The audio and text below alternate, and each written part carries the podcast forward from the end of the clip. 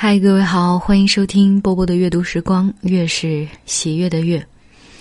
今天要给大家读的这篇文章，先说好了啊，准备好纸巾，然后我是一定会哭的。对，它非常非常的感人，但它不是悲剧。嗯，选自于大家都很喜欢的子瑜的公众账号，作者是万丈。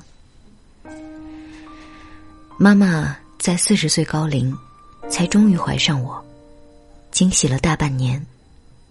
但在做孕检唐氏筛查时，结果显示为高风险，惊喜变成了惊吓。后来又做了羊水穿刺，并无特别异常，但妈妈始终没有放下悬着的一颗心。她经常整晚上做噩梦。爸爸握着他的手，安慰：“善良的人自有老天照顾，你这么善良，孩子一定会没事的。”妈妈放声大哭：“我不善良，我甚至想堕胎，我不想有一丝几率让孩子生下来就受苦。”妈妈变得神经质一样，开始疑神疑鬼。爸爸被他折磨的受不了，终于决定：好，孩子不要了，大不了我们一辈子丁克。在决定堕胎前，妈妈想最后看一眼我，她默默说着对不起，对不起。在彩超图片里的我，却突然挥挥手，仿佛说着没关系，又像是在说那就再见吧。在那一刻，妈妈突然泪流满面。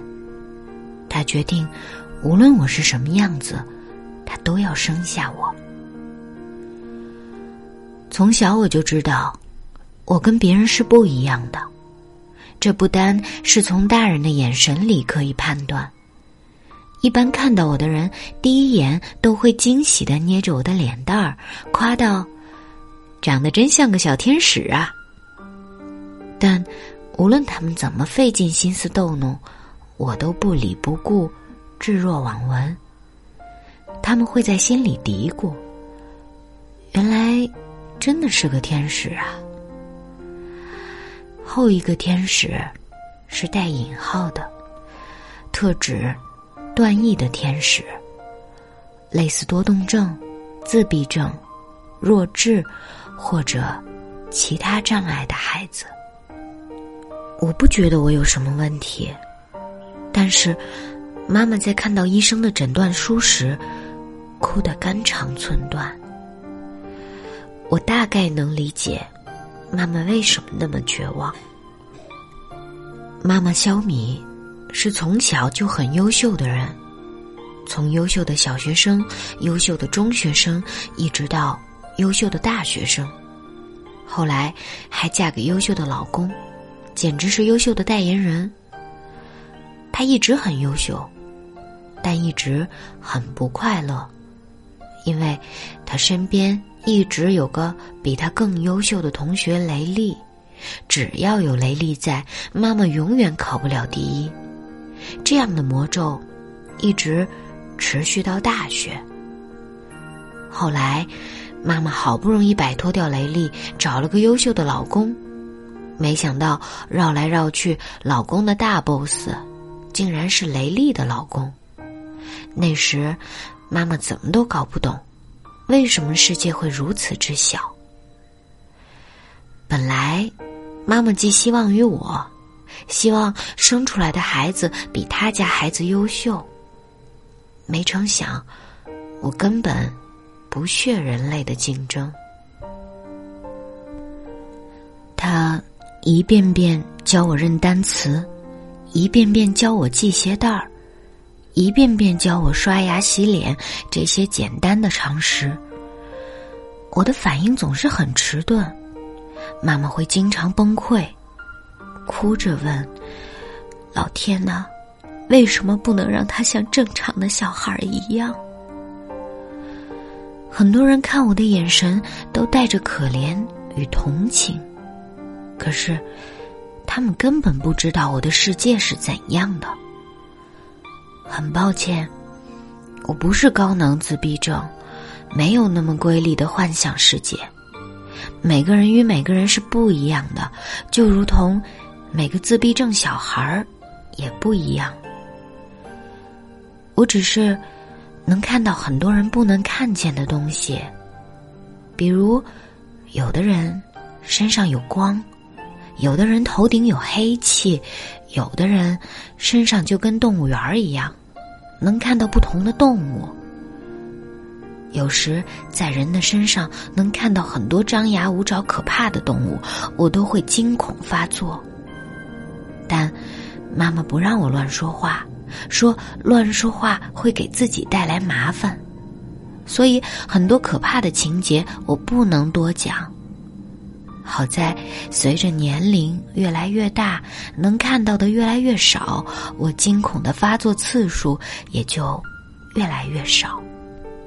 有一天，妈妈费了好长时间教我很多词组：勇气、聪明、健康。我想很聪明，我想很健康，我想有勇气。她一遍遍的重复。我却说不出来。我努力了很久，终于说出连贯的句子。我想不聪明。他忍不住打了我两巴掌。那巴掌真疼啊！妈妈的手都打红了。我止不住的哭，哭着哭着，不小心睡过去了。我突然见到了一个神仙模样的人。我问他：“你是神吗？”他点点头。我问他：“你是神，那你可不可以帮帮我，让我变成跟别人一样？”他笑着问我：“你为什么要变成像别人一样的小孩？”神可真笨呐，连这都不知道，我都怀疑他是不是神了。我无奈的回答。这样，妈妈才会喜欢我呀。他笑着答应：“我会帮你的。”我反复确认道：“以后无论遇到什么困难，你都会帮我吗？”他摸摸我的头，笑着说：“我会帮你的，只是必须换成普通人的模样。”只怕你到时候会认不出我来。我得意的笑道：“我可是像孙悟空一样火眼金睛，怎么会认不出来？”在梦里，我可以自由表达我想说的，可真是幸福啊！但在现实中，大人总是为我的表达而着急，他们以为我是不想说，其实……我很努力了，只是不知道怎么说。可能是我犯了什么错误，作为惩罚，说话那个通道被锁上了镣铐吧。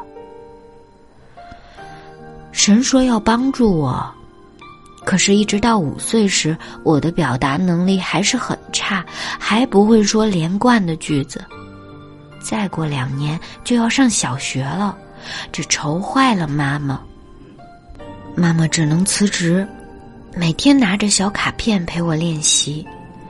妈妈每天会指着家里的物品，很夸张的比划着说：“看，这是什么呀？哦，原来是桌子呀！看，那又是什么呀？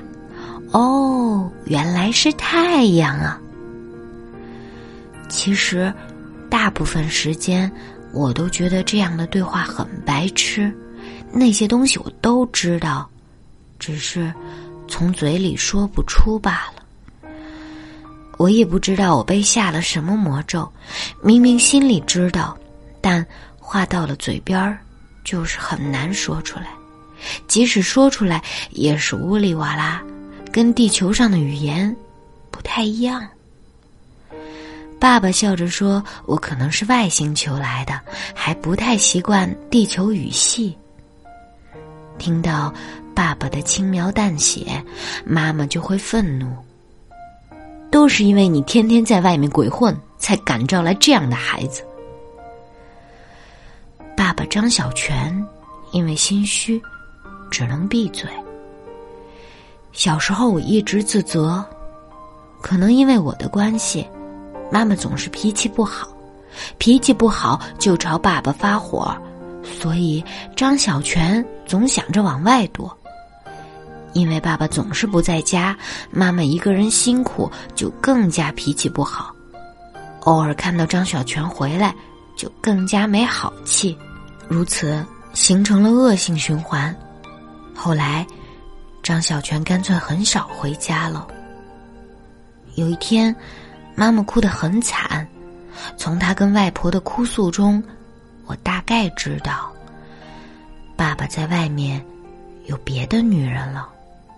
无论外婆怎么劝，妈妈还是冲了出去，想要找到张小泉，当面质问。外婆怕出什么差错，匆忙把我留给楼下的张阿姨，也跟了出去。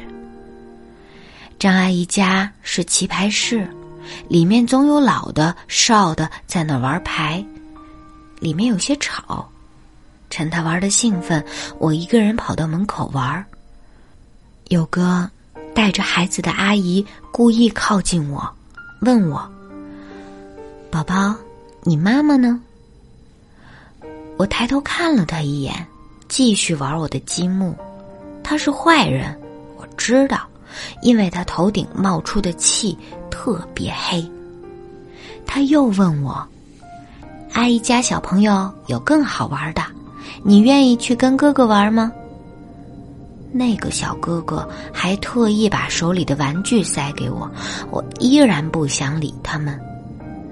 阿姨又说了很多，我一直玩自己的。他突然问道：“你妈妈怎么把你一个人放在这里？他一定是不要你了吧？”我一下子想到。如果没有我，妈妈就不会跟爸爸吵架，爸爸也不会找别的女人。要不，我就跟着这个坏阿姨走吧。所以我朝她甜甜一笑，把手放在她手里，她大喜，拽着我赶紧离开。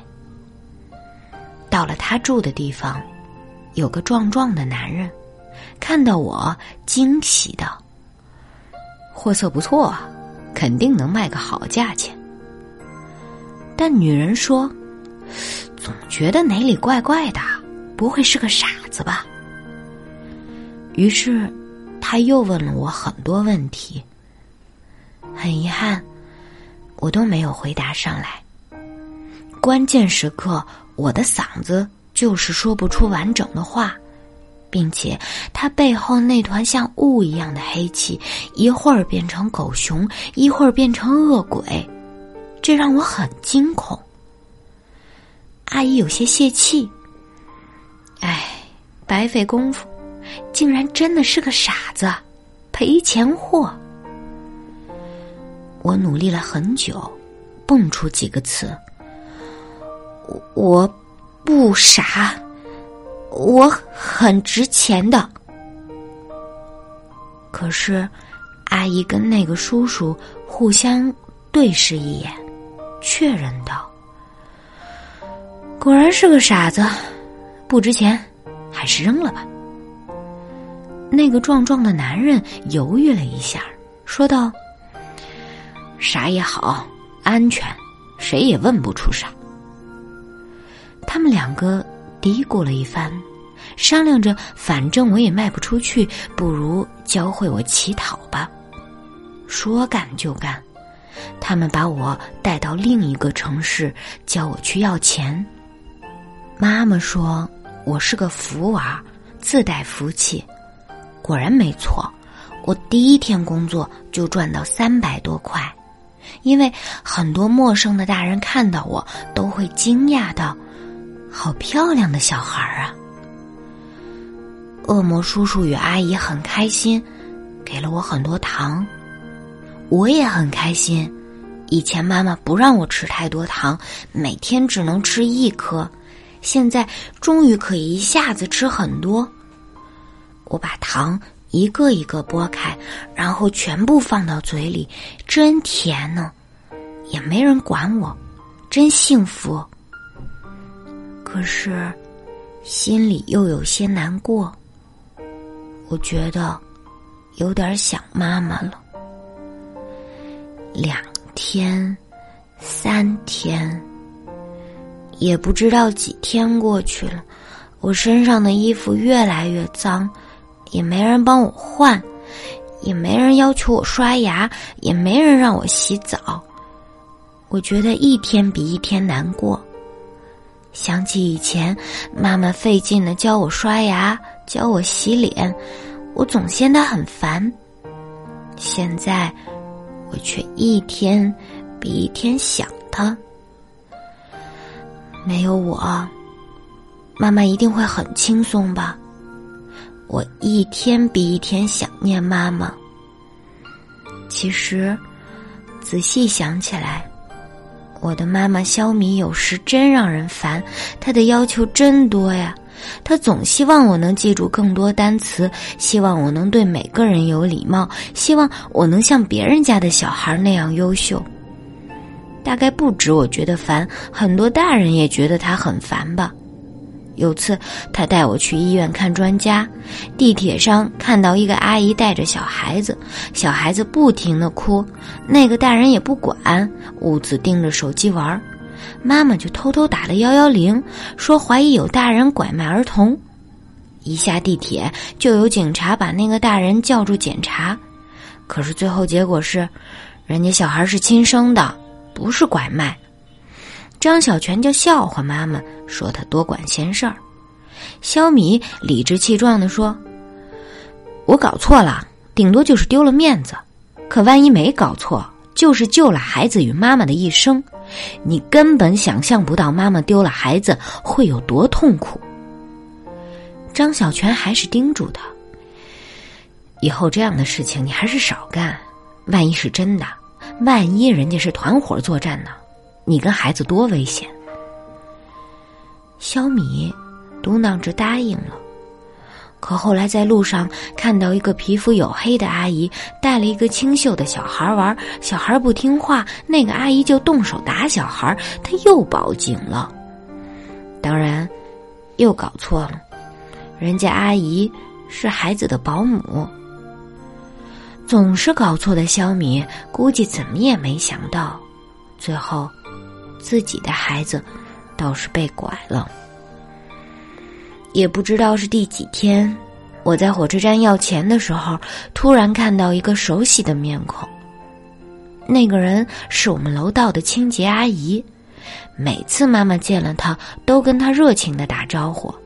每次家里收到快递，妈妈也把快递盒子收拾好，让我交给清洁阿姨。妈妈说：“这些纸盒子，对我们来说没几个钱。”但阿姨攒多了，能赚点零花。家里有什么不要的瓶瓶罐罐，都会攒好了交给阿姨。清洁阿姨见到我很惊讶，一个劲儿跟我确认：“你是毛毛吗？你怎么在这里？”还没等我回话，拐卖我的阿姨赶紧过来拽我离开。但没过多久，警察还是抓住了我。警察后面跟着的。是哭的快要晕倒的妈妈。好了，今天就先读到这儿吧，因为这个故事真的很长，一个音频条完成不了。还好没有给大家留悬念啊，反正孩子是找回来了。至于接下来还会发生什么，还会有什么奇迹吗？欢迎大家明天继续收听《与神同行》。我是波波，我在厦门跟各位说晚安喽。小小的小孩，今天有没有哭？是否朋友都已经离去，留下了带不走的孤独？漂亮的小孩，今天有。没有哭？是否弄脏了美丽的衣服，却找不到别人倾诉？聪明的小孩，今天有没有哭？是否遗失了心爱的礼物，在风中寻找，从清晨到日暮。